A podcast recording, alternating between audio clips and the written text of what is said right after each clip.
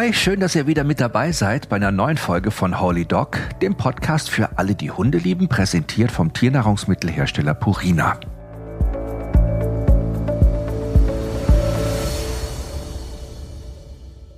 Ja, aber was ist dein, äh, Stefan, dein äh, äh, Facebook-Status im Moment eigentlich?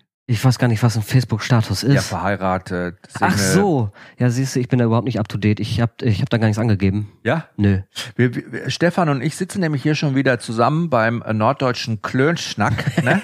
und Hundeklönschnack und äh, haben uns Gedanken darüber gemacht, warum so viele Menschen verzweifelt Rat in Social Media oder auf Social Media Kanälen suchen, ja. wenn es um das Zusammenleben mit ihrem Hund geht. Ja.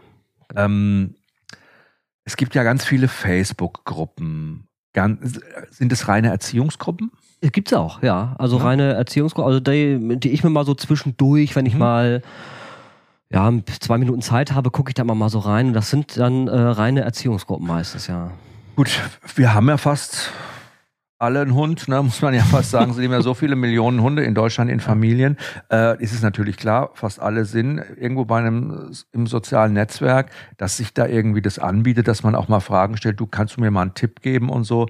Ähm, das ist ja klar, ist eigentlich menschlich, dass man das macht. Ne? Ja. Aber die Krux ist ja, finde ich, dass man ja immer sich viele Ratschläge dann einholt und auch nur das umsetzt, dann was einem persönlich selber taugt was einem so persönlich entspricht, wo man sagt, ja, damit kann ich leben und das ist ja oftmals falsch.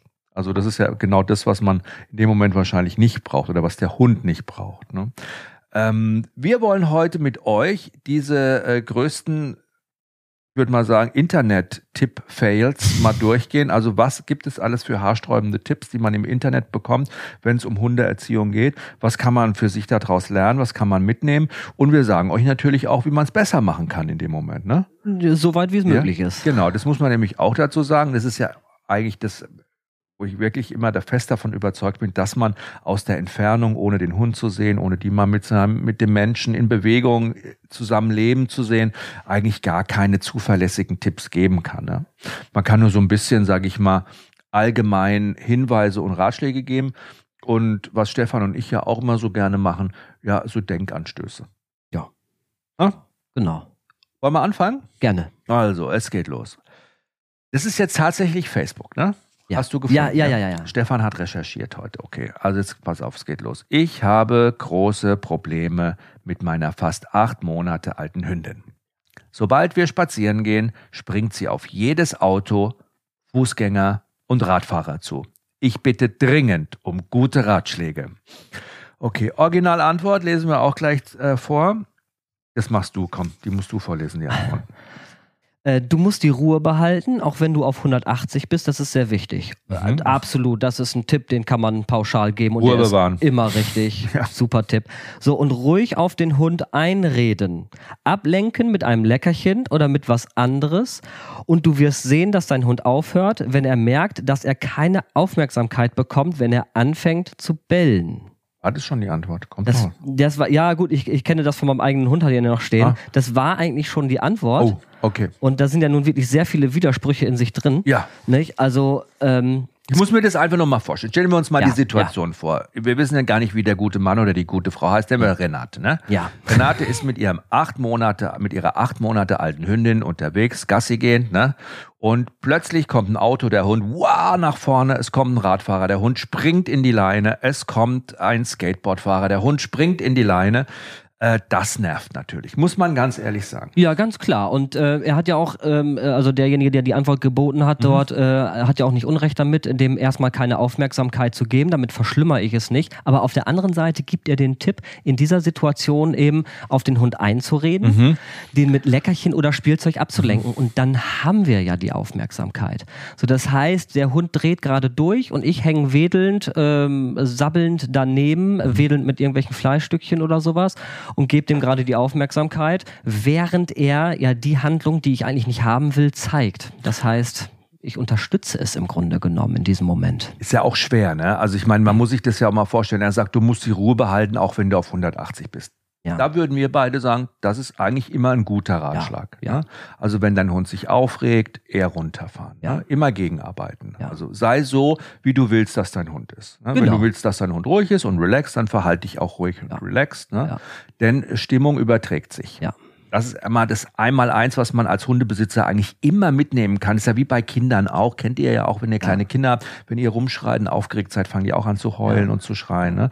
Das staut sich alles auf. Hunde spüren ganz genau, was jetzt gerade abgeht. Ja. Und wenn der Hund dieses Verhalten zeigt, wir müssen es ja auch mal neutral betrachten, der springt immer ins Geschirr, immer ins Halsband, immer in die Leine, wenn der irgendwas sieht, wenn der irgendwas auf sich zukommen sieht. Ne? Ja. Das bedeutet ja eigentlich, wenn wir mal ehrlich sind, dass er sehr unsicher ist, würde ich mal sagen, und ähm, dahin will, ja, die Motivation kann ja, das können ja zig Motivationen sein. Acht Monate ist alt, muss man auch Acht noch Monate, sagen. Ist ja, ja gerade in der Pubertät, ne? Ja, okay. Also die, ich, ich gehe mal davon aus, also der, die, die hauptsächlichste oder die häufigste Motivation, gerade bei so jungen Hunden, ist sicherlich, dass sie einfach zu den anderen Hunden hinwollen ja.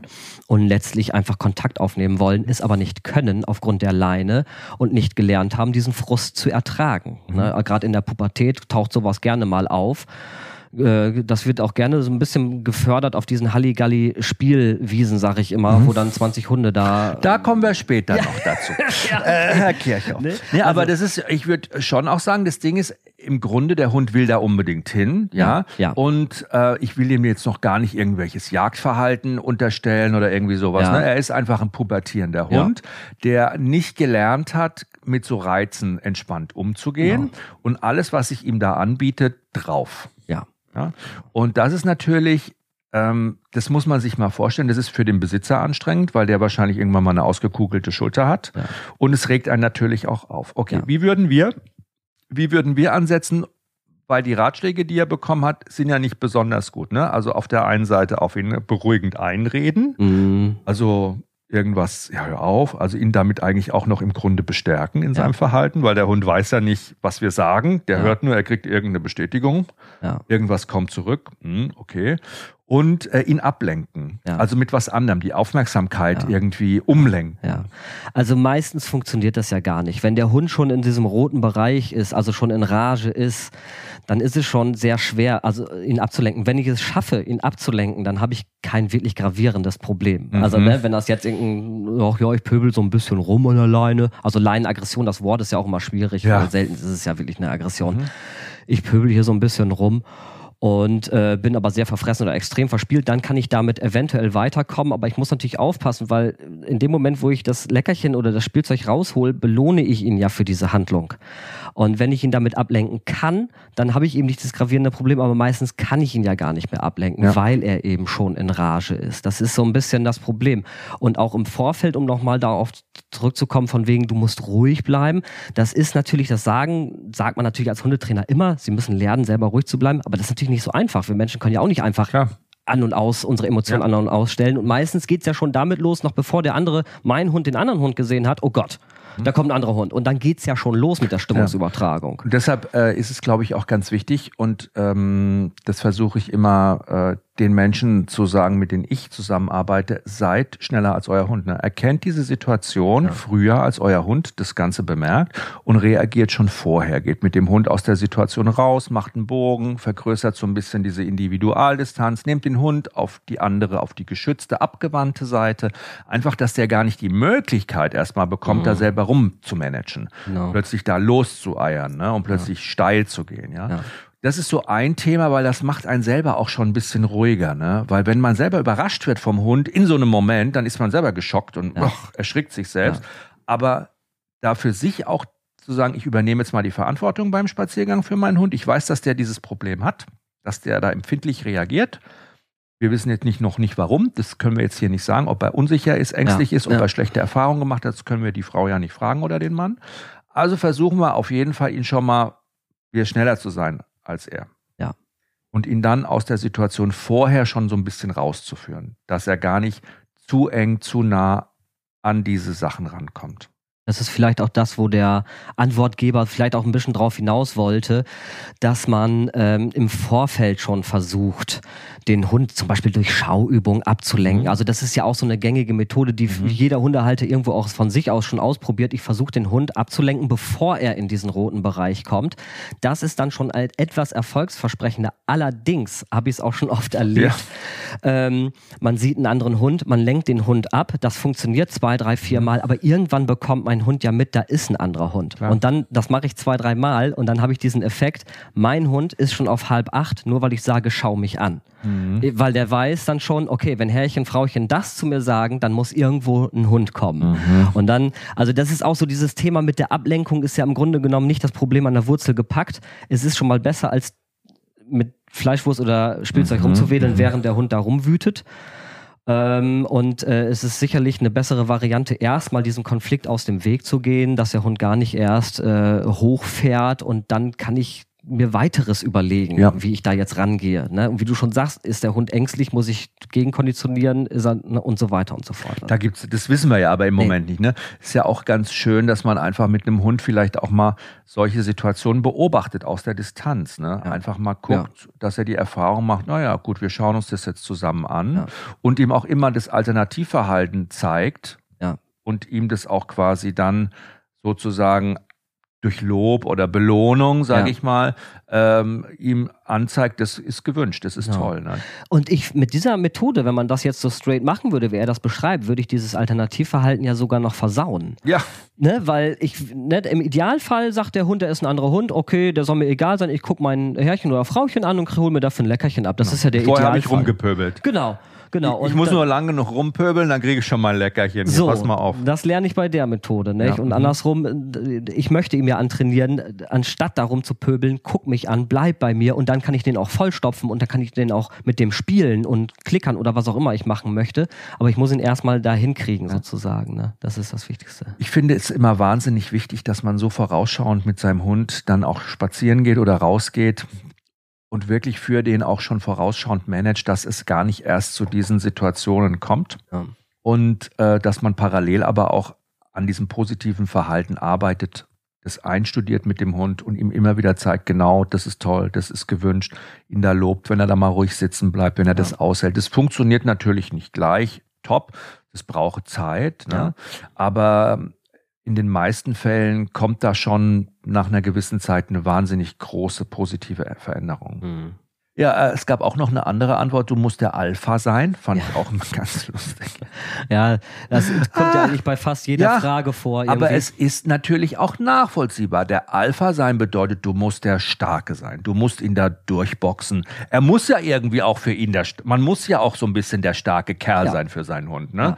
Aber dieses Alpha-Bild, du musst der Alpha sein, da denke ich mir mal, da hat man so eine Militäruniform an, du, tausend Abzeichen dran, ja, so Drill-Instructor-mäßig ich bin der Alpha ja. und du bist der Omega. Ja. ne? ja. das ist ja das Problem bei diesem ganzen äh, Alpha-Gerede, sag ich mal. Im Prinzip ist es schon so, Hunde lieben es, ein Leitbild zu haben, eine, jemanden zu haben, an den sie sich orientieren können, ein Fels in der mhm. Brandung. Das, äh, Hunde lieben das. Ja? Hunde hassen es in der Regel, der eine mehr, der andere weniger, wenn sie, wenn sie zu sehr sich selbst überlassen sind Sie stellen uns oft genug im Alltag Fragen und wir ignorieren das zum Beispiel. Ja, wenn da mal einfach ein eigeninitiierter äh, äh, Blickkontakt vom Hund kommt und wir hängen wieder vom Handy zu daddeln während des Spaziergangs oder irgendwie sowas, ja, dann haben wir unsere Chance verpasst. Ne? Also Hunde lieben das schon, eine gewisse Orientierung zu haben, aber leider ist dieses ganze Alpha-Gedönse halt ja, aus alten Büchern oder heute auch noch im Fernsehen teilweise noch von irgendwelchen komischen Hundetrainern so, ja, du musst der Alpha sein, du musst als erstes durch die Tür gehen, du musst, äh, was weiß ich, was du alles nicht machen musst. Äh, auf, er darf keine erhöhten Liegeplätze haben, sonst bist du, du nicht der Alpha. Das habe ich übrigens neulich wieder gelesen und da musste ich so lachen, weil das ist mir irgendwann mal, ich habe das überhaupt nicht gecheckt am Anfang, was da gemeint ist, Rangreduktionstraining. Geil. ich habe erst mal du Rangreduktionstraining, habe ich mir gedacht, was ist denn, könnte damit gemeint sein? Ja, es ist genau dieses Thema, den Hund, der wahrscheinlich irgendeine Verhaltensauffälligkeit zeigt, ja, der darf nicht mehr auf die Couch, der muss unten am Fußboden liegen, der darf erst essen, wenn du gegessen hast, der darf erst durch die Tür, wenn ja. du durch die Tür, ne, ihm immer wieder klar zeigen, die ganze Zeit, dass er nicht an erster Stelle kommt, dass er nicht so viel wert ist wie du. Was für ein Quatsch. Wo kommt denn sowas eigentlich bitte her?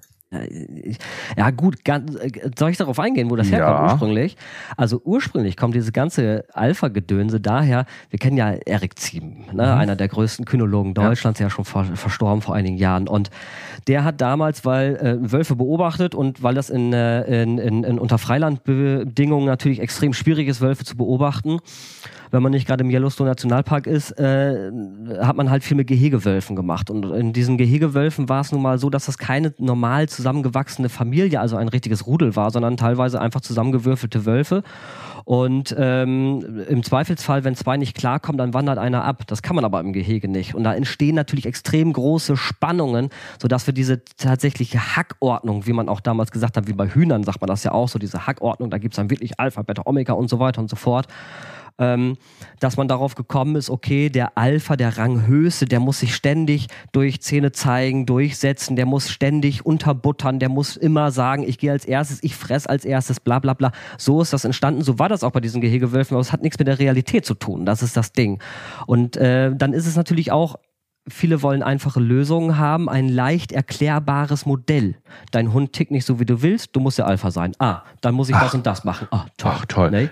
Und es gibt ja also diese Maßnahmen, wie als erstes durch die Tür gehen oder seinem Hund beizubringen, äh, du wartest, bis ich sage, jetzt darfst du fressen. Das sind ja alles nette Spielchen, die kann man durchaus machen. Da spricht gar nichts gegen. Aber es ist nicht so, dass der Hund uns auf einmal anhimmelt, nur weil wir als erstes durch die Tür gehen. Ne? Ja, und vor allen Dingen, man muss natürlich auch dazu sagen, was ich halt so mega äh, gefährlich finde oder einfach so ein bisschen auch am Thema vorbei. Wenn mein Hund ein Problem zeigt, zum Beispiel unser kleiner Hund hier, ne? acht Monate alt, kläfft alles an, ja, springt auf alles zu beim Spaziergehen, was ihm in die Quere kommt. Ne? Wenn ich dann anfange, mit dem so Rangreduktion zu machen, ne? also zu sagen, ja, der hat ja, der ist ja so vorlaut, ja, der muss jetzt erstmal lernen, dass er hier gar nichts zu melden hat, ja, dann bin ich ja viel mehr damit beschäftigt, immer zu schauen, hoffentlich frisst der erst nach mir, der geht nach mir durch die Tür, wo liegt der, was macht der, anstatt mich der Problematik zu widmen. Ja. Das heißt, dieses Rangreduzieren, das ist so ein aufwendiger Job, den ich da zu erfüllen habe, ne? dass ich mehr mit so einem Quatsch beschäftigt bin, als mich mal der wahren Problematik zu widmen. Weil das bringt ja, im, am Ende bringt es ja nichts, weil wir kommen ja um das normale Training mit dem Hund oder die Verhaltensänderung auch bei mir als Mensch, da komme ich ja nicht drum herum. Und es ist, ich sag mal, der, der, der in Anführungsstrichen Alpha zu sein, bedeutet ja nicht, irgendeinen Maßnahmenkatalog abzuarbeiten, sondern da geht's ja viel mehr um eine gewisse Ausstrahlung einfach, die ich erreichen muss. Alpha zu sein, muss man sich ja auch beim Hund verdienen. Diese Anerkennung, dass der Hund sagt, ich vertraue dir, Ja. ich überlasse dir alles, das muss man sich verdienen. Und ich vergleiche das immer eher so, ich finde Anführer eigentlich immer ganz cool oder Chef, ja. Und ich denke mir auch mal, guck mal, was für ein Chef bei der Arbeit, was für ein Chef wünscht man sich da, ne? Um mal zu definieren, wie sollte denn so ein Alpha oder nennen wir ihn Mhm. einfach mal Chef oder Anführer mit dem Hund auch aussehen? Was für Eigenschaften sollte der mitbringen? Und ich denke mir immer, was wünsche ich mir denn für einen Chef auf Arbeit? Ja. Einen, der mich versteht, der mal auf meine Bedürfnisse eingeht, der mir aber auch klar sagt, du, das ist die Struktur, das erwarte ich von euch, das machen wir so. Genau. Der mich aber auch, wenn es mal nicht so gut läuft, unterstützt, Ja. ne, der sich um mich kümmert, Ja. der sich mal Gedanken darüber macht, ah, woher könnte das denn kommen, dass der jetzt ja. so oft blau macht. Ja, natürlich. Nicht zur Arbeit kommt, mal ein. Gespräch sucht, ne? Oder einer, der morgens reinkommt, einmal rumbrüllt, ja, auf den Tisch kotzt so ungefähr und sagt, ihr habt alle hier nach meiner Pfeife zu tanzen, sonst seid ihr gefeuert. Ja. Das kann man sich ja, ist ja klar, was man sich da wünscht. Und so sollte man im Grunde auch als Anführer äh, in seiner Familie oder Chef sein, als Familienchef. Mhm. Und da gehört der Hund natürlich auch mit dazu. Ja, natürlich. Natürlich. Kommen wir mal zu unserem nächsten Fall. Auch wieder Facebook, ne? Ja. Stefan. Ja. Hallo erstmal und danke für die Aufnahme im Hundeforum. Ich könnte, guck mal, bounced mein Hund jetzt hier gerade gegen die Tür, ja?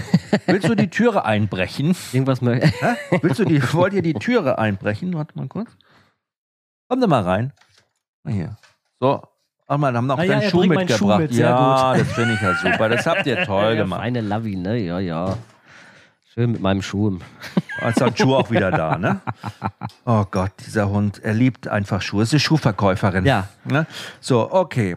Hallo erstmal und danke für die Aufnahme. Ich könnte Hilfe gebrauchen bezüglich der Erziehung meines American Staffordshire Welpen. Ellie ist neun Monate alt und seit fünf Tagen bei uns. Da wir extrem laute Nachbarn haben, bellt Ellie gerne mal, wenn sie ein Geräusch hört oder die Schritte der Nachbarn. Ich bin über jede Hilfe und jeden Tipp sehr dankbar. Vielen Dank im Voraus. Okay, ich muss das mal ganz kurz zusammenfassen. Es ist ich weiß nicht, äh, ich würde mal sagen, doch, da ist ein Herzchen, vielen Dank im Voraus. Es ist eine Frau, sie hat einen American Staffordshire Hund, neun Monate alt und sie hat extrem laute Nachbarn. Das soll jetzt nicht auf den sozialen Hintergrund schließen lassen, ja? Weil wir immer lachen, weil wir sagen immer, ja, Kamphund, ne, holen sich immer nur bestimmte Leute. Nein, äh, das hat damit wahrscheinlich gar nichts zu tun. Sie ist einfach nur eine Hundeliebhaberin, hat sich für die Rasse interessiert und hat jetzt einen Hund, der sehr viel bellt. Dass der sehr viel bellt, ist jetzt nicht rassespezifisch, würde ich sagen. Ne? Deshalb lassen wir uns von diesem American Staffordshire Welpen nicht in die Irre leiten. Genau. Aber die Antwort ist spannend, die gekommen ist. Die hast du rausgesucht. Da schreibt nämlich jemand, also mal abgesehen davon, dass fünf Tage noch nicht sehr frisch ist, Stimmt, ne? Können wir sagen. Ja. Fünf Tage ist jetzt noch nicht so, ne? Wenn es in ein paar Wochen nicht besser wird, immer wenn sie bellt, mit einer Blumendusche anspritzen. Das haben wir bei Martin Rütter gelernt. Bei unserer Kleinen hat das super gut geholfen. Natürlich darf sie auch bellen, aber eben nicht immer zu und nur weil da irgendwas ist. Okay, ich habe es tatsächlich auch schon bei Martin Rütter gesehen, muss ich sagen. Mhm. Und zwar in der Sendung irgendwas mit Promis.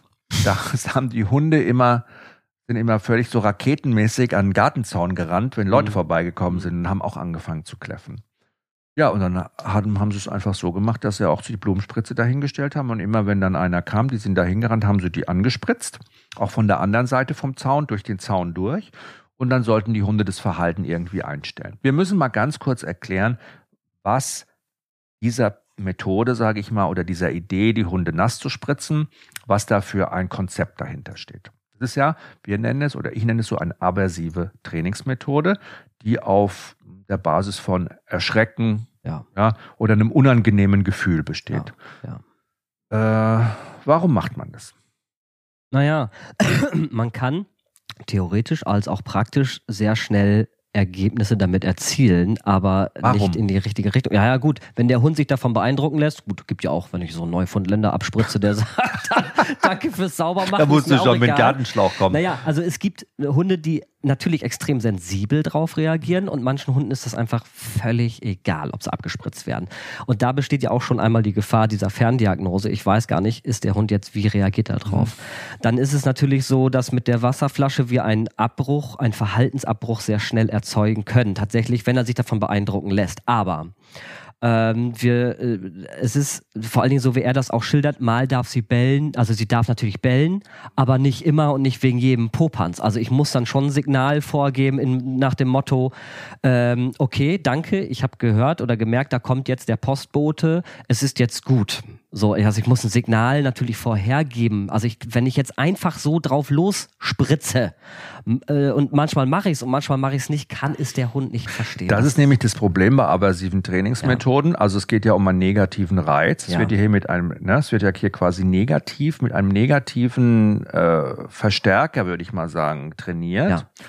Das, wenn man sich für so eine Art des Trainings entscheidet, muss es schon punktgenau im richtigen Moment kommen. Und, und da, da, muss man sagen, das können die wenigsten. So, das ist schon mal das, ja. das erste Problem. Ja, ja? Das zweite Problem ist, dass es mir widerstrebt, sage ich mal, ähm, mit solchen Sachen zu arbeiten, weil die ja alle auf ein Thema in eine Richtung spielen, nämlich dem Hund durch einen unangenehmen Reiz, den ich hinzufüge, sei es jetzt Wasser und Hunde sind am Kopf wahnsinnig sensitiv. Viele Hunde erschrecken sich da wirklich zu Tode, wenn die nass gespritzt werden am Kopf. Ja. Die haben ganz viele so taktile Härchen überall, wie wir Wimpern, würde ich sagen, verteilt in ihrem Fell.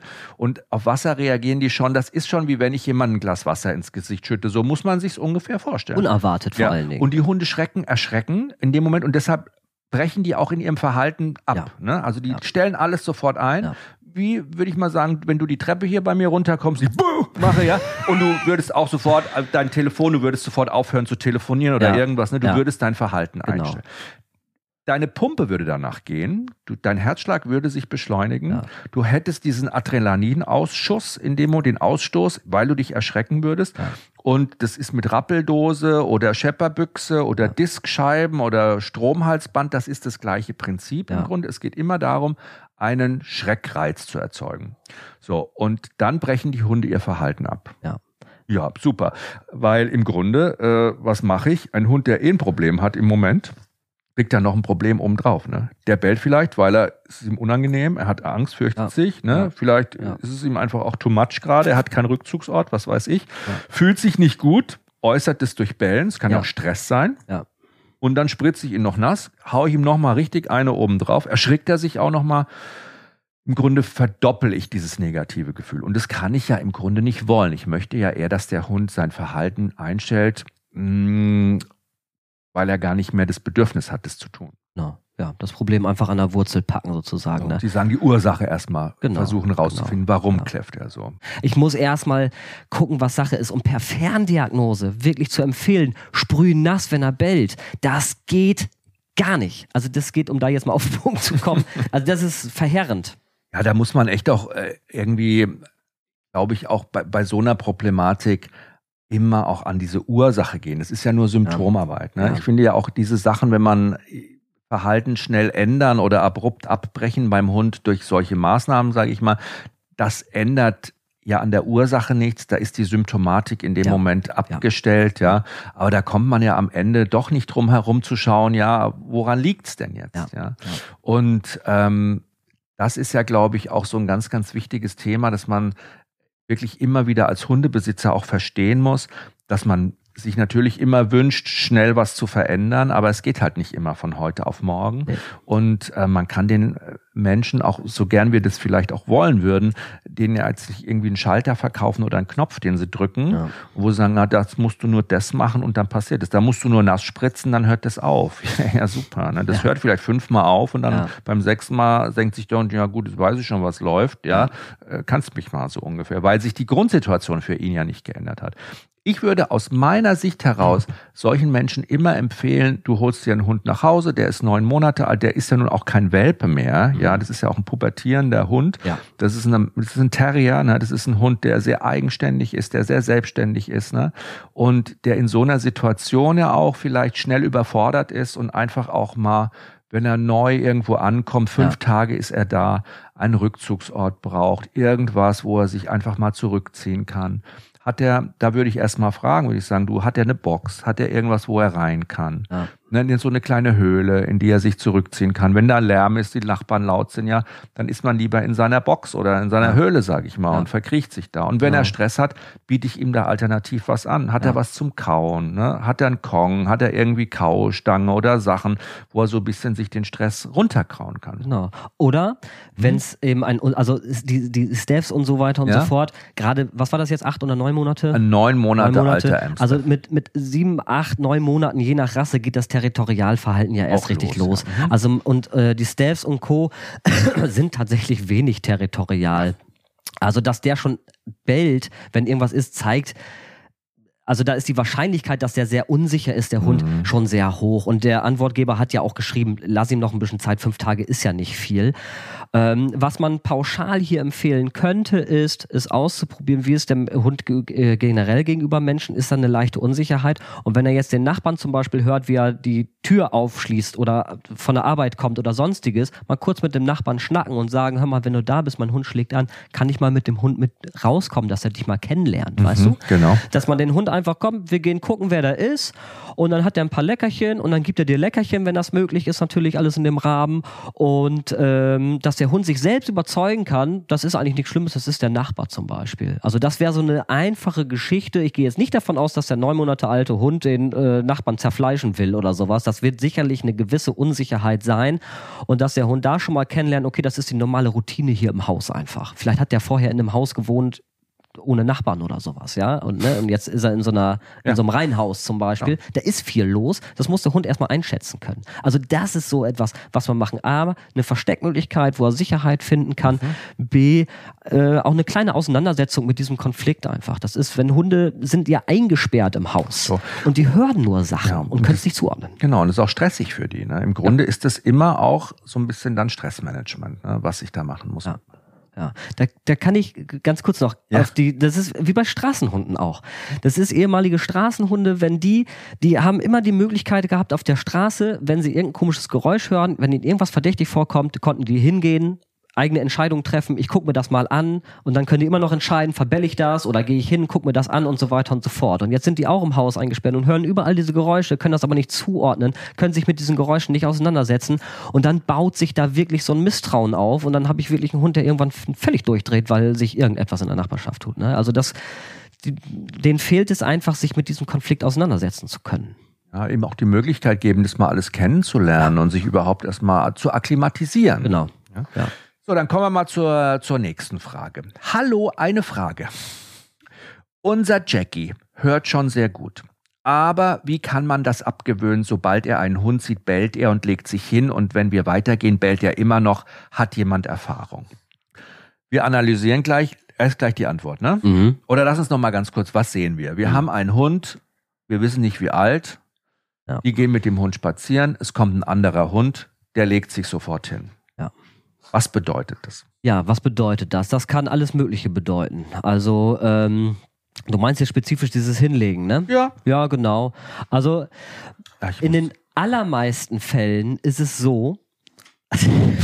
Die Hunde machen hier gerade ein bisschen Quatsch. ja, mhm. Ähm, in den allermeisten Fällen ist es so, dass äh, das oftmals Hunde tun, die ein bisschen jünger sind, die gerade so in der Pubertät sind, zwischen dem neunten Monat und ja anderthalb, zwei Jahren bis hin zu kurz vor der sozialen Reife, die einfach ein bisschen testen, ausprobieren wollen und ähm, äh, meistens auch so ein bisschen damit testen, ja, welche Qualität hat mein Hund gegenüber. Also oftmals wird aus dieser Lauerstellung, äh, also dieses richtig sich hinlegen, so richtig so eine Pierstellung ist das, so eine Lauerstellung, äh, rennen die Hunde oftmals eben auf den anderen Hund dann irgendwann zu. Recht, relativ äh, explosiv. Und ähm, innerhalb von eineinhalb, zwei Sekunden registrieren sie oder gucken oder checken ab, wie ihr Gegenüber darauf reagiert. Und ähm, wenn das so ein gestandener Hund ist, der man so, der dann da einfach steht wie so eine Wand, dann bremsen die halt fünf Meter vorher ab oder zeigen das Verhalten gar nicht. Manche haben ja auch so eine Wahnsinnsausstrahlung, so eine souveräne Ausstrahlung, dass dann der Hund sagt, oh, okay, äh, ich gehe jetzt einfach mal so hin und, und, und, und tu ganz freundlich oder macht dann eine lockere Spielaufforderung oder sowas.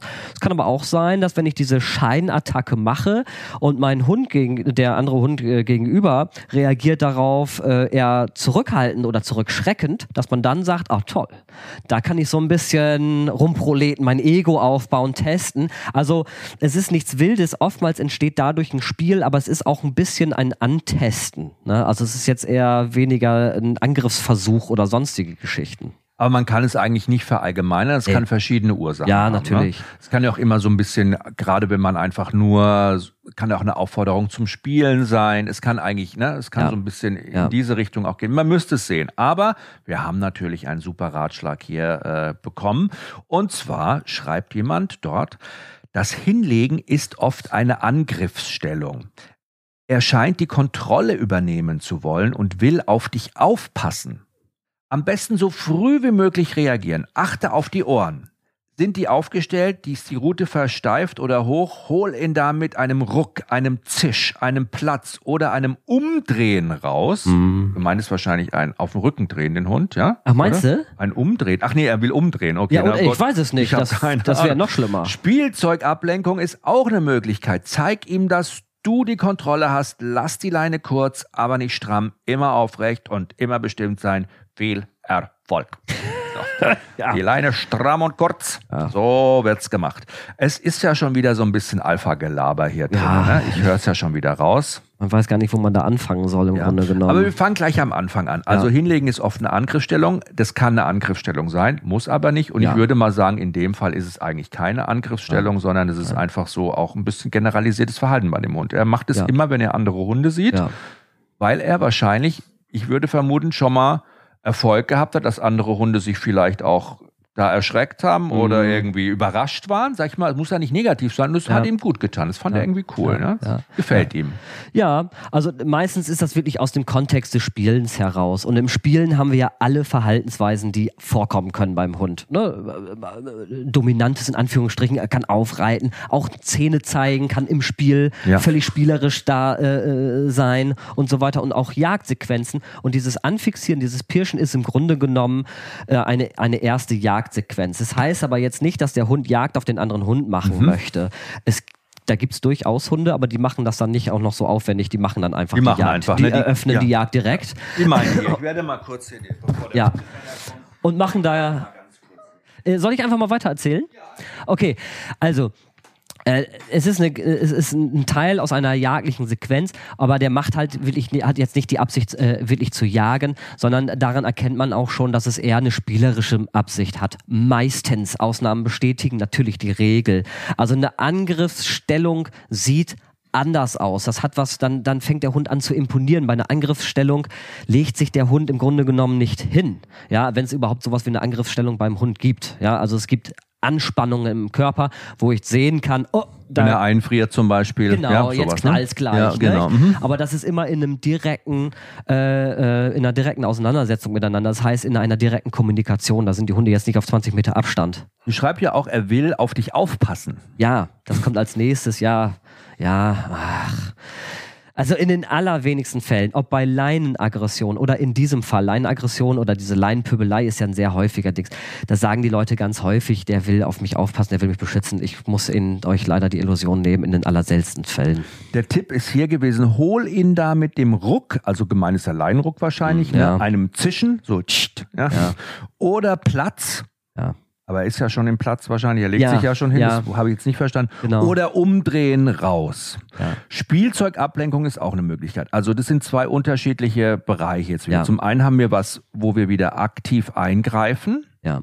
Ne, instrumentell natürlich wieder irgendwas rumwursteln, in die Seite stoßen, anzischen, irgendwas komisches machen, ja. das den Hund aus seinem Verhalten rausholt, ja. ihn erschreckt oder, oder was ihm unangenehm ist. Äh, zum anderen haben wir aber auch äh, ihn wieder ablenken. Das ist ja wieder was anderes. Ablenken ja. ist ja dann quasi wieder einfach nur ja, Leckerchen hinhalten oder mit dem Quietschi ja. vor der Nase rumfummeln. Ja.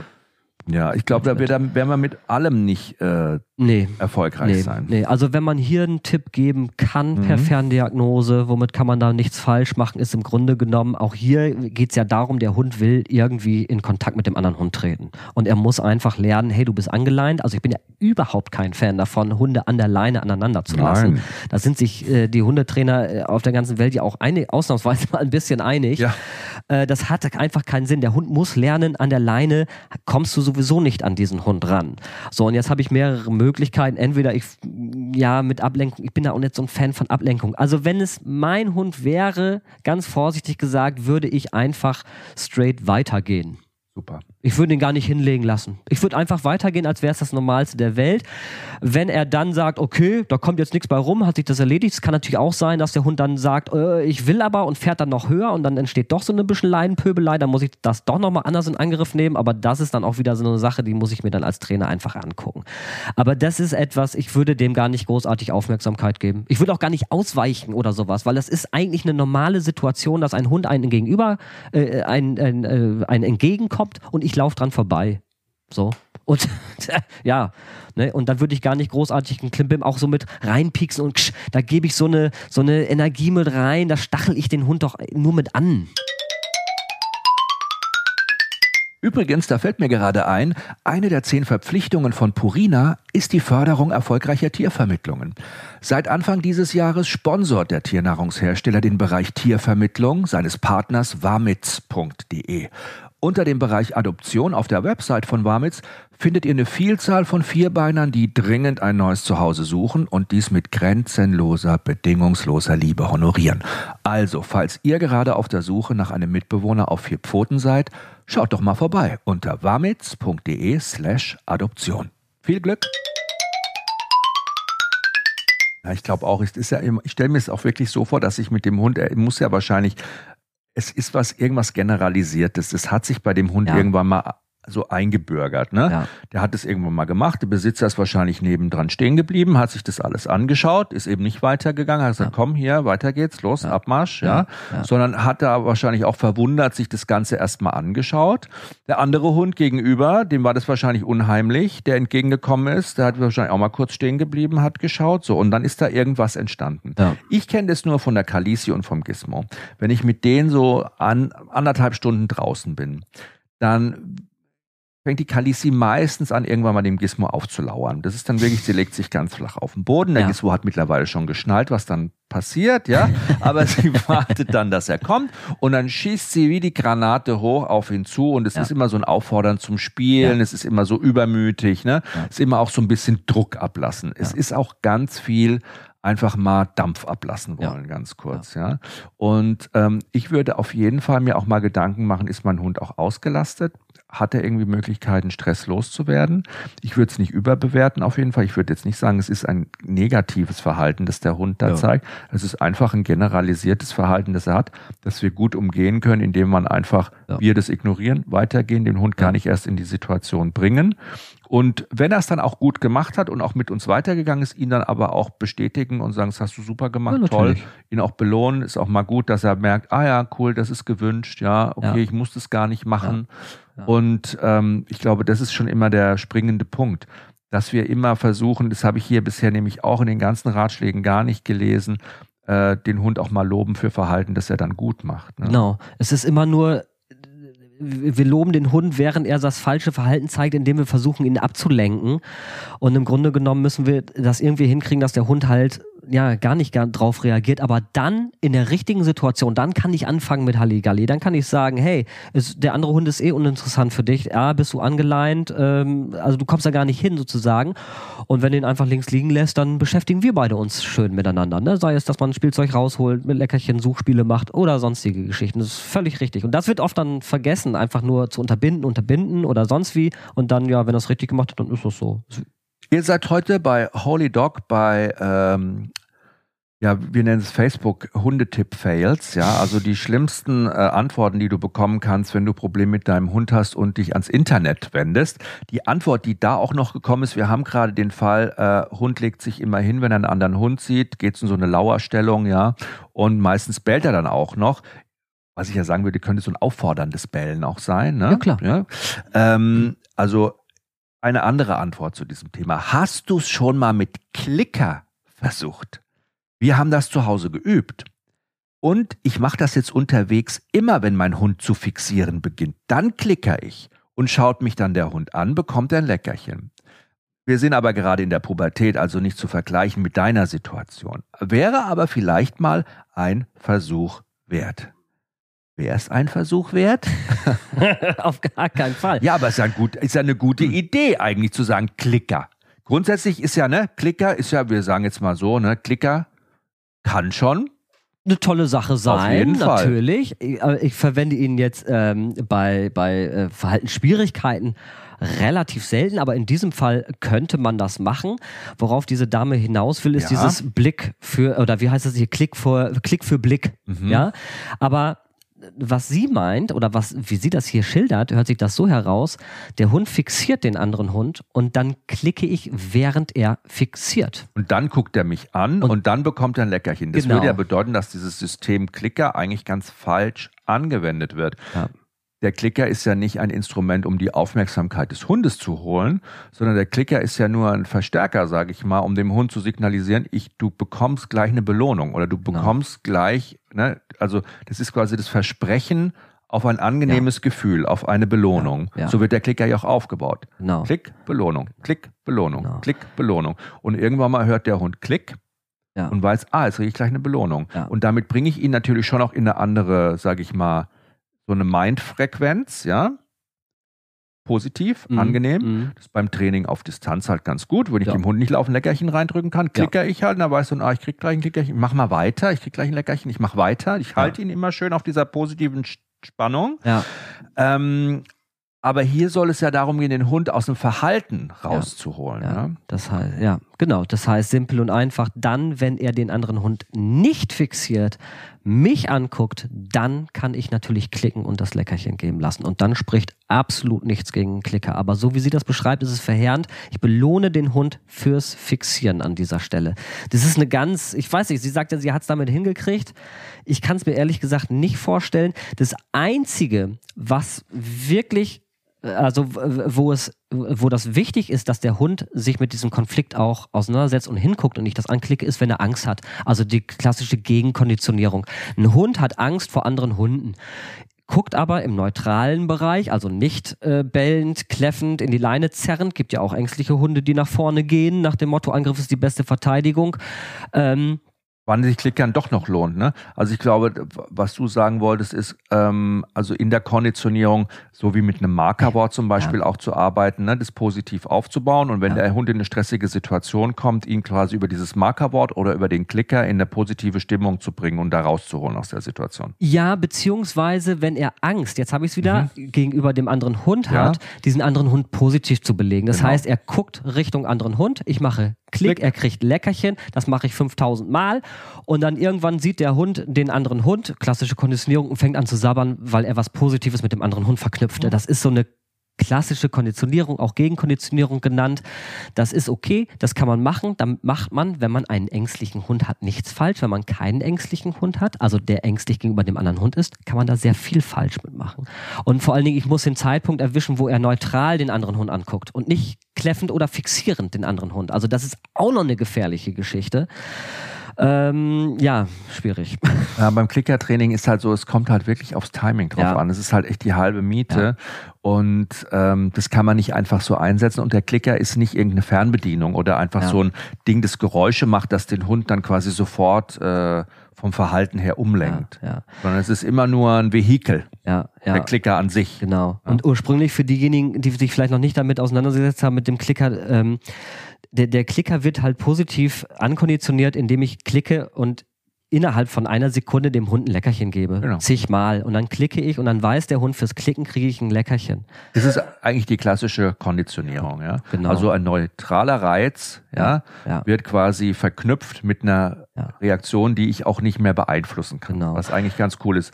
Ähm, das ist ja so, ist ja fast schon so wie eine Hundetrainerausbildung, was wir jetzt gerade eben machen, ne? Wir so ein bisschen erzählen mit dem Pavlo und dem Glöckchen und dem Hund ja, und dem Fressen. Gut. Aber es ist natürlich ein tolles Prinzip, weil uns das für den Alltag mit dem Hund ja ganz oft auch nutzt. Ja. Ja, klar, und es sind die Basics. Das ja. muss ich zumindest irgendwo verstanden haben. Ja. Und dann ist es natürlich auch so, und so überprüfe ich einen Klicker ja auch. Der Hund guckt gerade nicht zu mir. Ich klicke und er guckt direkt zu mir. Dann weiß ich, er weiß, was der Klicker bedeutet. Und das ist der Effekt, den viele in diesem Fall auch nutzen. Viele sagen auch, ach, der Rückruf funktioniert nicht, aber wenn ich klicke, kommt er. das ist auch so eine kleine ja, Geschichte, ja. ne? Das ist, und dann viele klicken dann, um den Hund zurückzurufen und dann, ja gut, wenn es funktioniert, ist es ja gut, aber das ist nicht das ist Sinn der ist im Grunde wie Hundepfeife dann der Klicker, ne? Ja. Das hat jetzt, das eigentlich, ja. kann das auch schon, aber, aber das System des Klickers ja. erfüllt es natürlich nicht. Nein, nein, nein. Also ich betrachte es wirklich immer so, dass der Klicker eine Versprechung ist, als Versprechen auf eine Belohnung im Grunde genau, ist. Ja? Genau. Und äh, mit der ich halt ganz toll arbeiten kann in verschiedenen Bereichen. Ja, also ähm, es geht fleißig weiter. Hier kommt die nächste Frage. Ist auch schön, ist ein bisschen länger, ist ein Problem. Warum muss ich echt sagen, da hat jemand seit elf Monaten einen jetzt 16 Monate alten Rüden aus dem Tierschutz der auch nicht kastriert ist. Schreibt sie extra mit dazu. Im Ort haben wir einen tollen Hundefreilauf, zu dem wir ein bis zweimal die Woche fahren. Unser Hund macht das immer super. Er fordert zum Spielen auf, geht Ärger aus dem Weg und deeskaliert, wenn er selber angezickt wird. Die letzten beiden Male fing er aber auf einmal an, auf zwei andere Hunde loszugehen. Beim ersten war das kurzes Mobbing. Beim zweiten schon eine ernste Ansage, weil er seinen Spielpartner nicht teilen wollte.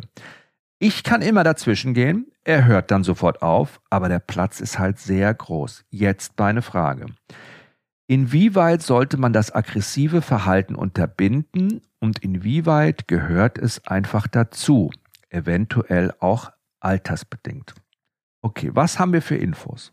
Wir haben eine Familie oder einen Menschen, der einen 16 alt, Monate alten Hund aus dem Tierschutz hat, der nicht kastriert ist und der seit elf Monaten bei denen ist. Das heißt, der Hund ist mit fünf Monaten aus dem Tierschutz zu dieser Familie gekommen.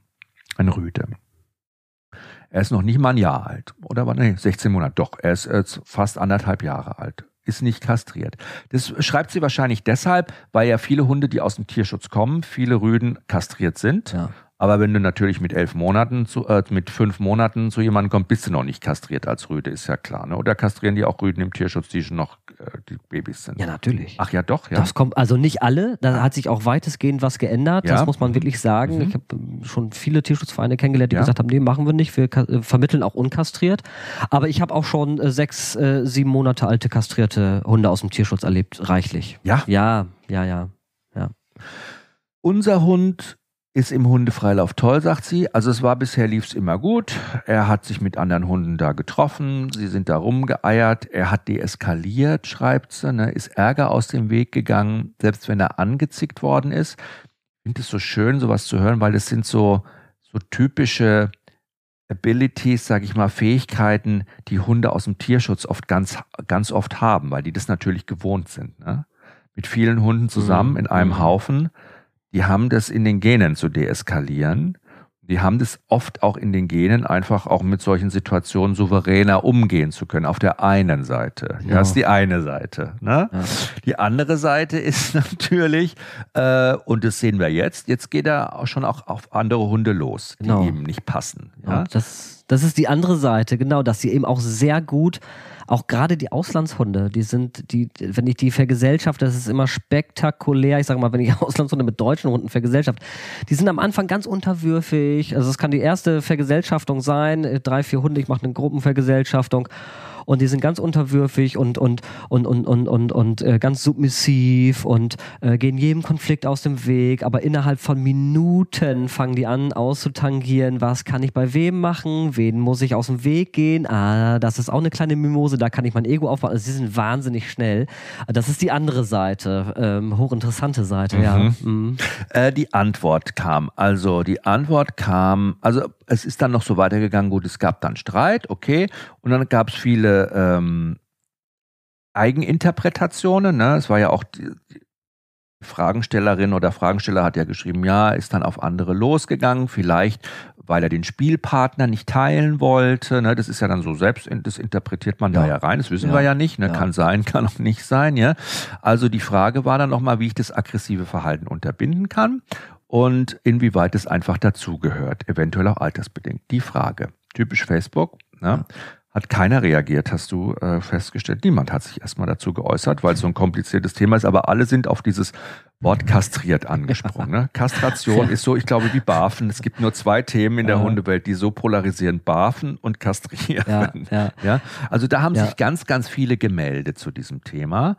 Und ähm, ja, ich finde es wahnsinnig spannend, weil man es ja im Alltag auch immer wieder dem Thema begegnet und weil Kastration ja auch ein schwieriges Thema ist, muss man ja. ehrlich sagen. Ne? Ja. Das Tierschutzgesetz gibt uns da eindeutige Hinweise mit auf den Weg. Ja. Sagt nämlich, Kastration bei Rüden ähm, oder Kastration ist nur dann billigen oder zulässig, wenn es ein ernsthafte äh, gesundheitliches Problem ja. besteht, gesundheitliche Gefahr besteht, dann ist es erlaubt, indiziert, aus reiner Willkür heraus natürlich nicht. Ja. Das ist ja schon mal eine klare Ansage, oder?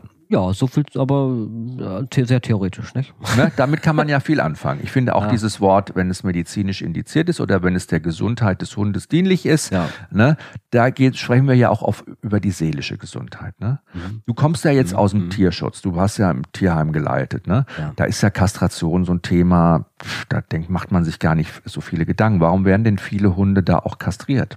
Ja, so wie du sagst, einmal macht man sich da keine Gedanken. Also ich bin ja selber, ähm, ich, ich, weiß das heute noch, ich habe das Gespräch noch genau in Erinnerung mit meinem damaligen Chef, wo ich ihn fragte, da habe ich als Rookie angefangen und habe ihn gefragt, was ist denn, warum kastriert man, hat das auch Vorteile, Nachteile und so weiter und so fort. Und dann war das noch Stand der Dinge, ja, nee, das ist, die können sich halt nicht mehr weiter vermehren, gibt ja genug Hunde auf dieser Welt, damit haben die Tischits ja auch nicht Unrecht.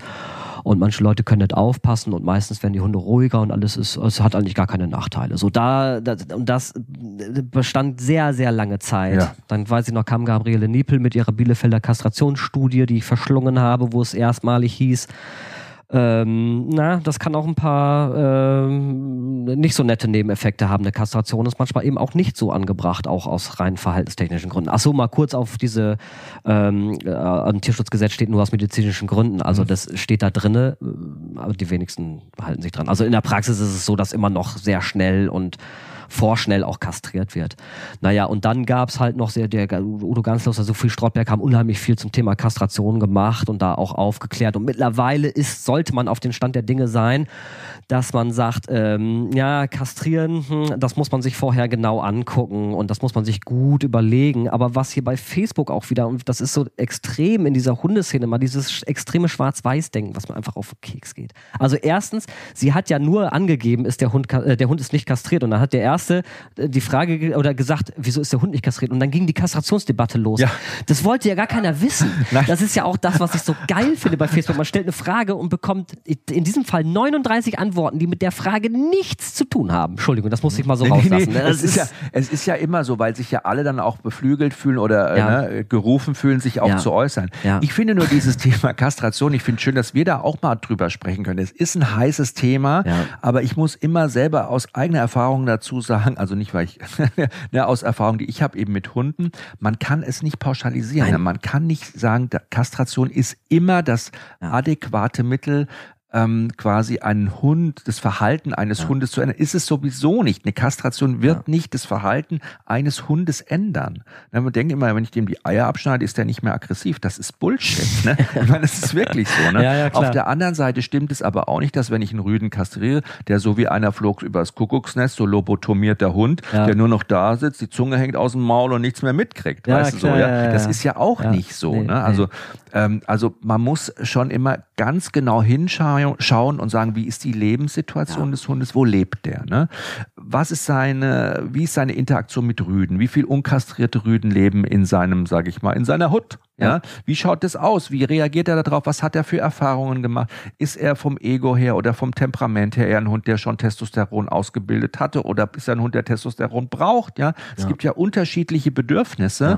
und da muss man halt ganz genau hingucken. Ich glaube, am Ende zählt halt wahrscheinlich nur die Frage, schaffe ich es dadurch meinem Hund viel Stress zu nehmen mhm. und ihm das Leben auch wirklich zu erleichtern? Ja.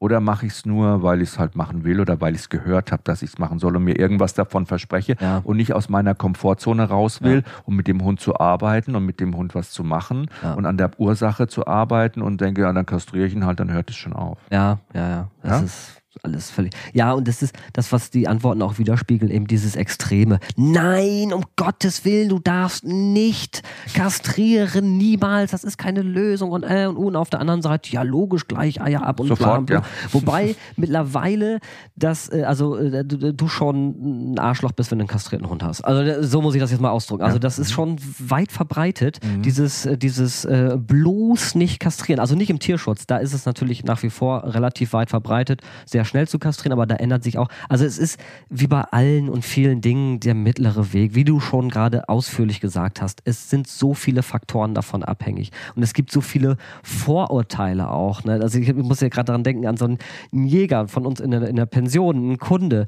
Den habe ich geraten, seinen Hund kastrieren zu lassen, weil der war kaum vergesellt, der war nett, aber der wollte, der war wirklich hypersexuell aktiv, hat viel rumproletet, auch gegenüber Rüden, war nicht so wirklich kompatibel, war jetzt aber auch nicht bissig oder so, aber es war war jetzt eben so, dass ich ihn zusammen im Auslauf mit anderen Hunden zusammenlassen konnte, aber ich musste halt immer, ey, lass es sein, ich musste dabei sein. Ich konnte den jetzt nicht, auch nicht in den Raum lassen mit den anderen Hunden. Also mit einer Hündin ging das dann ganz normal, war gut, ne? aber also mit manchen Hündinnen, ne, wo er nicht ganz so. So, und den habe ich geraten, den kastrieren zu lassen. Und der hatte dann, ja, aber geht der dann noch jagen? Jagt der ja, dann noch? Ist, das stimmt, die Frage. Man hat ja wirklich so, die, man denkt ja wirklich, oh Gott, wenn der kastriert ist, dann ist das so ein, äh, dann ist es so ein hirnloses Wesen, ja. das nur noch da vor sich rum vegetiert, fett wird, ne? Ja. nichts auf nichts mehr Bock hat. Ja, ja, ja. ja. gut. Also es gibt definitiv Hunde, die runterfahren in manchen Bereichen. Das ist so, denen das eben, wie du schon sagtest, auch gut tun kann. Und diesem Roy, die haben ihn kastrieren lassen und er war, er, er sagte ganz toll, ich kann, er hatte sogar, er hat sogar gesagt, er ist sogar noch konzentrierter bei der Jagd. Ist kein Gelegenheitsjäger. Ähm, er ist sogar noch konzentrierter bei der Jagd, weil er endlich mal die blöden Flusen aus dem Kopf raus hat mit den anderen Jagd Yachthunden da irgendwas zu machen. Man muss sich ja auch mal die Situation, also ich versuche mich mal in die Situation von einem jungen Rüden reinzuversetzen. Der hat natürlich mega Druck, die Hormone schießen durch Ja. seinen Körper. Er würde sich eigentlich gerne verpaaren mit einer Hündin, ja. Mhm. Und du siehst es ja auch schon oft bei jungen Rüden dann, die tröpfeln dann, ja. Ja. Die sind die ganze Zeit, also unter Spannung, ja. Das ist für die auch wirklich unangenehm, ja. Ja. So, und wenn sie die Möglichkeit haben, wenn die auf dem Land wohnen oder so ein Straßenhund ist oder keine Ahnung, dann schnappen die sich halt die erstbeste läufige Hündin und dann können die das regelmäßig und das ist ja auch toll, muss ich ganz ehrlich sagen. Super Leben. So stellt man sich das vor. Ne? Ah ja, gut, wenn ich natürlich aber in der Stadt wohne, das nicht machen kann mit meinem Hund zum Beispiel oder in einer Region, wo viele andere Rüden auch sind, die unkastriert sind, ist natürlich Fortpflanzung auch eine Ressource. Das ist ja auch ein, wichtiges Thema für jeden Hund. Ja. So, und dann fangen die schon auch mal an, sich abzuchecken gegenseitig. Und dann werden da auch schon mal Deckel verteilt die ganze Ja. Zeit. Ne? Ja. Und es ist vielleicht für einen Hund, der eher, sag ich mal, von seinem Selbstbewusstsein nicht so stark unterwegs ist, der eher unsicher ist, Mhm. der, ne, ist es natürlich auch ein Stress, dieser täglicher Spießrutenlauf durch seine Hut, weil er ja immer wieder A, auf Rüden trifft, Mhm. die ihm immer wieder klar machen, hör mal zu, Freundchen, du nicht, ne? Aber natürlich auch ganz viele Informationen aufnimmt die ganze Zeit. Deshalb pinkeln die auch immer die ganze Zeit so völlig wahnsinnig, ne? Weil ihm, ihn immer wieder einer da in die Bude gepinkelt hat, sage ich mal so Mhm. ungefähr. Und das ist natürlich für so Hunde auch, das summiert sich auf Dauer, ne? Ja. Und es kann ein Problem werden. Ja.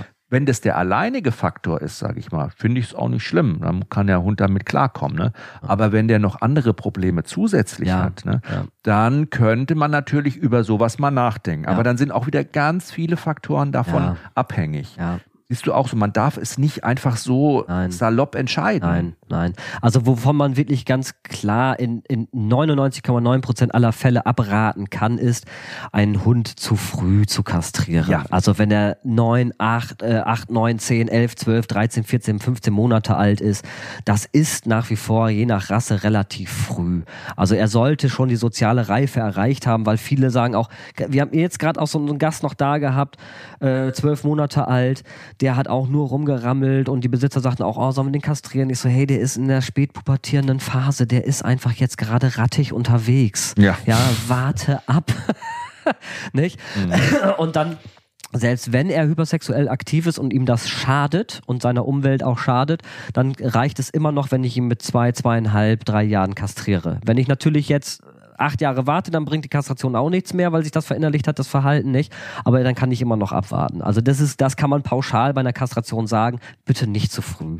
Ist auch wichtig, äh, dass Hunde natürlich auch Erfahrungen sammeln unter Testosteroneinfluss. Das ist natürlich klar. Ja. Einfach weil sie das auch dann anders abspeichern. Ja. Man muss sich das einfach so vorstellen, dass ähm, man dann im Grunde auch selbstbewusster durchs Leben geht und eben auch mal Streitigkeiten oder Auseinandersetzungen oder Situationen als Hund, die vielleicht ein bisschen gefährlich sind oder schwierig sind oder ungewohnt sind, Ja. unter Testosteroneinfluss ja viel souveräner bewältigen kann. Und wenn ich diese Erfahrung nie machen konnte Mhm. als Individuum, dann werde ich da immer oder könnte ich in diesem Fall immer eine, so eine latente Unsicherheit haben. Das würde jetzt ein Hund, der eh unsicher ist, noch zusätzlich belasten. Ja. Ein Hund, der selbstbewusst dann ist, für den ist es dann kein Problem. Und deshalb sollte man auch solche Faktoren berücksichtigen. Habe ich einen Hund, der souverän ist oder habe ich einen sehr ängstlichen, unsicheren Hund? Und äh, dem würde dann sozusagen der Mangel an Testosteron das Leben vielleicht noch schwerer machen. Ne? Also es gibt schon viele, viele, viele Faktoren. Es gibt da keinen goldenen Mittelweg. Man kann da nichts empfehlen. Also ne, man muss sich das immer ganz individuell Ja. anschauen. Äh, aber grundsätzlich finde ich es schön, wenn man sich Gedanken darüber macht, wie kann ich meinem Hund, wenn er Probleme hat, auch diesen Stress und diesen Druck vielleicht auch nehmen. Ja. Und Ja. auch verantwortungsvoll sein als Mensch und sagen, du, mir liegt dein Seelenheil am, Ja. mir liegt es quasi auf, am Herzen und ich möchte, dass du stressfrei durchs Leben gehst. Manchen Hunden geht's kastriert besser. Ist einfach so. Das ist. Und das kann man auch nicht abstreiten und es ist einfach Fakt. Aber Ja. unserem Hund, der war ja nicht kastriert, den müssen wir noch mal auf den müssen wir noch mal zurückkommen. Ja, ja, also genau. da kamen ja auch noch mal also verschiedene Tipps. Erstens mal haben sich alle aufgeregt über die Kastration. Okay, gut, kastriert oder nicht kastriert. Da haben wir wieder eine Grundsatzdiskussion losgetreten im Netz. Und dann kam noch äh, die Antwort. Ja, äh, nee, es kam gar keine Antwort, sondern es ging eigentlich nur um die Kastration. Aber wir hatten ja auch noch, und das fand ich ganz spannend, dieses Thema, der Hund war ja im Auslauf. ja. So, ich hasse Hunde Hundeausläufe, muss Ja. ich ja ganz ehrlich sagen. Ja. Ich bin kein großer Fan davon. Du auch nicht? Nee, ach Ah, was. Stefan. warum, warum nervt dich das so? Ja, es ist halt, es ist immer derselbe Ablauf. Also man muss sich ja überlegen, wer nutzt diese Hundeausläufe. Das machen Menschen, die nicht dazu in der Lage sind, äh, ihren Hund abzuleihen. Ne? Äh, Manchmal haben die Menschen es nicht Schuld. übers Herz bringen. Die Die sich nicht trauen. die sich nicht trauen oder vielleicht auch einen Tierschutzhund übernommen haben, wo es echt knackig ist. Ja, sagen wir mal, so ein Podenco, der wirklich in Spanien Kaninchen hinterher jagen durfte, den lenke ich nicht mal eben mit ein paar Fleischstückchen äh, von, der, von der Jagd ab. Das ist einfach schwierig. Und wenn ich den Freilauf bieten möchte, was natürlich geil ist, gerade für die Windhundartigen, die mal explosionsartig, die jetzt ja nicht Marathon laufen wollen, nur einmal am Tag mal explodieren wollen, kann so ein Hundeauslauf ganz toll sein. Aber äh, in der Regel treffen sich da eben, eben, eben, eben, eben Menschen, die da einfach nur sabbeln wollen und die Hunde machen da was. Also das größte Problem, ich weiß gar nicht, wo ich anfangen soll bei diesem Thema. Das größte Problem ist, zwei, drei Leute gehen rauf mit ihren Hunden, die Hunde verstehen sich, die kennen sich auch. Dann ist das schon so ein eingespieltes Team. Und dann komme ich als vierter Hund dazu. Das ist schon mal eine heikle Situation. Das ist dann schon immer mal, immer wieder grenzwertig. Auch dieser Hund äh, aus diesem Fall jetzt, der hat auch eine Geschichte dahinter. Der war ja schon zwei, drei, vier Mal da und hat sich äh, entsprechend dieses Verhalten hat sich ja langsam entwickelt. Nicht? Warum? Sind immer dieselben da? War jetzt mal ein anderer da? Hat er einen ausjustiert, so wie ich ja auch schon gesagt habe? Ne? Die probieren und gucken und schauen und nochmal so ein bisschen, was kann ich jetzt hier machen? Also diese Freiläufe, das ist immer so ein Brennpunkt irgendwie. Also ähm, ja, von, von, von vielen Leuten, die auch einfach ihre Hunde gewähren lassen und machen und tun. Alleine, wenn die, das geht ja davor schon los, dann parken die da mit ihren vier, fünf Autos und über alle die Kofferräume gehen gleichzeitig auf und die Hunde springen alle raus und der eine Hund rennt zum Kofferraum vom anderen, obwohl das eigentlich sanitäre, da kriege ich ja schon die Krise bei sowas. Also ich meide solche Plätze großräumig. Also, ja. Ich finde, es ist einfach ein riesiges Crash-Labor. Ja, Eigentlich, ne? ja. Da sitzt man dann, guckt zu und denkt sich so, ja, äh, dieses Thema, ja, das machen die schon unter sich aus und wir Ja. machen mal und so, ne? Das Schöne ist ja, wenn wir mit dem Hund unterwegs sind, dass wir auch beim Hund sind im Grunde, ne? Und dass wir den Hund nicht sich selber überlassen, Ja. sage ich mal, mit anderen. Selbst in der Welpenspielstunde kontrolliert man das und passt da drauf auf. Ne? Ja. Aber wenn der Hund erwachsen ist, ist es natürlich besonders wichtig, dass ich erstmal gucke, ja, ist ja wie bei meinen Kindern auch, mit wem spielt der, was sind das für Leute, Ja, ja, ja. so äh, kann ich denen vertrauen, ja, ist das der richtige Umgang für mein Kind, so, das würde ich ja von meinem Hund jetzt auch erwarten. Ich kann ja meinen Hund auch nicht einfach in einer Gruppe von Leuten zusammen, ja, keine Ahnung, als ob bei mir zu Hause da die alle vorbeikommen könnten, ne?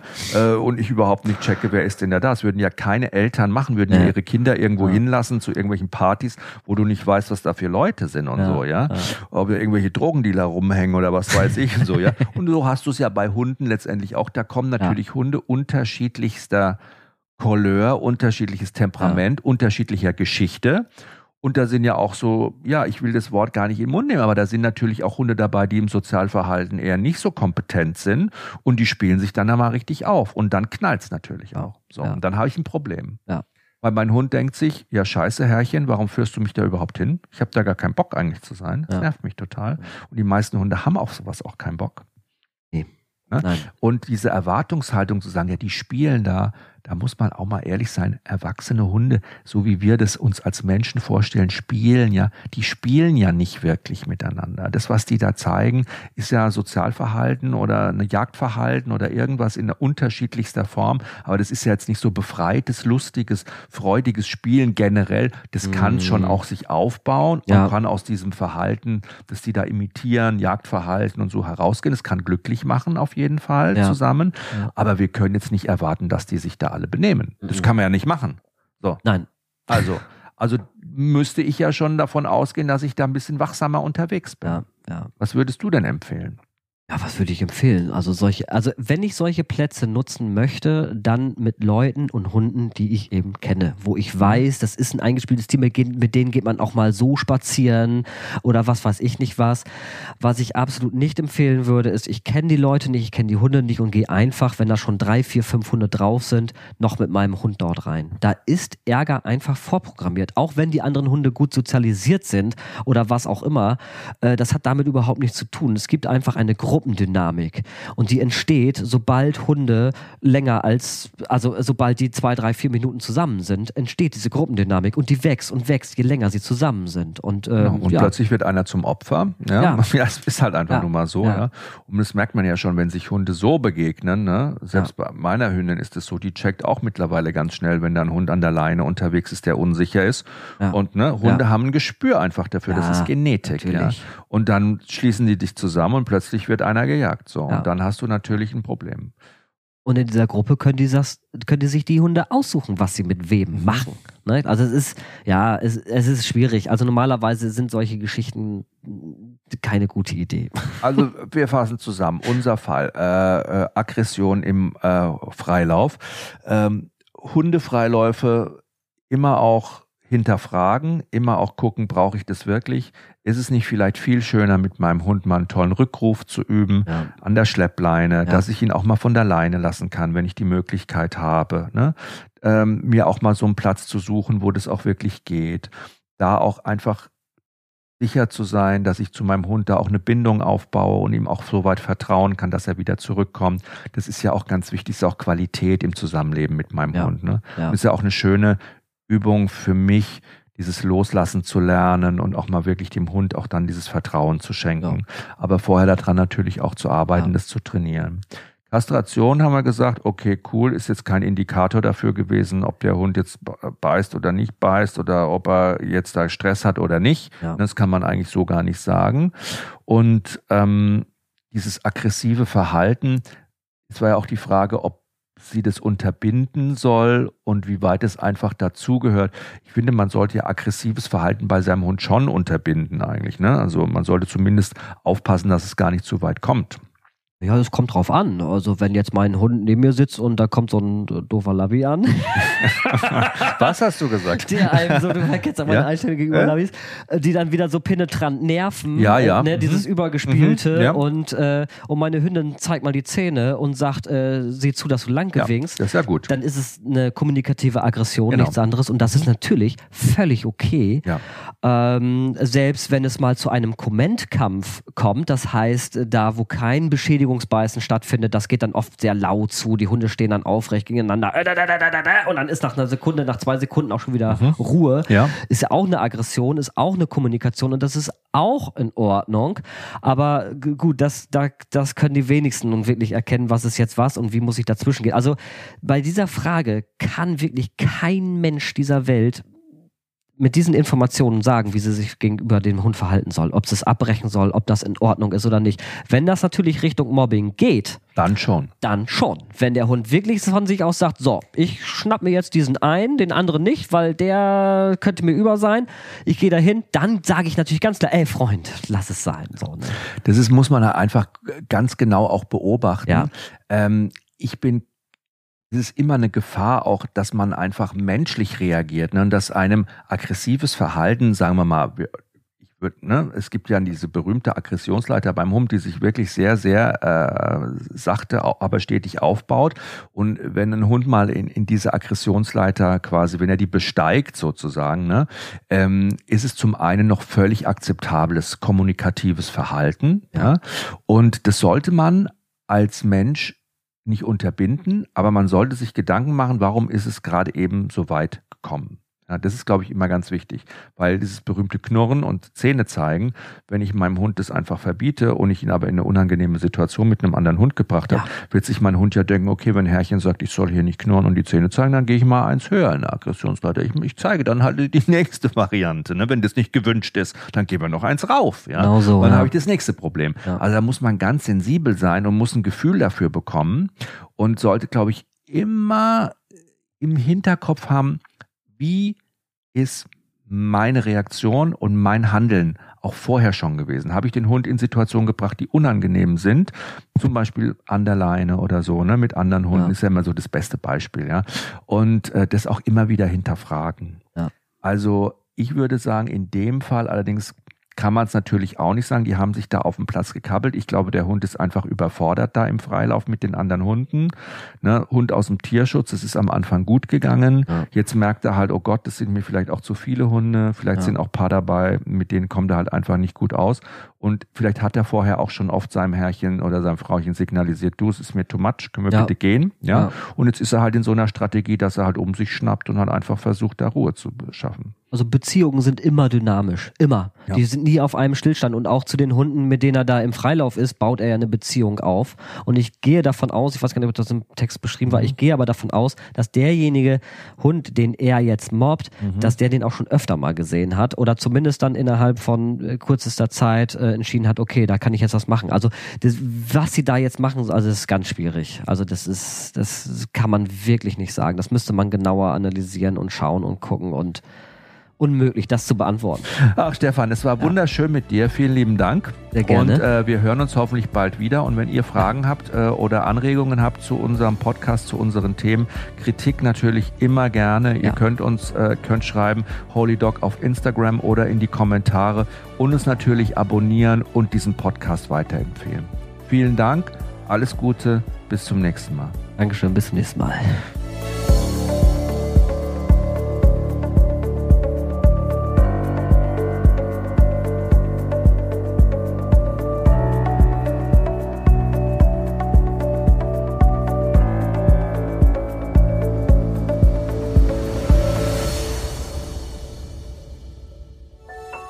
War eine Produktion der Podcast-Bande.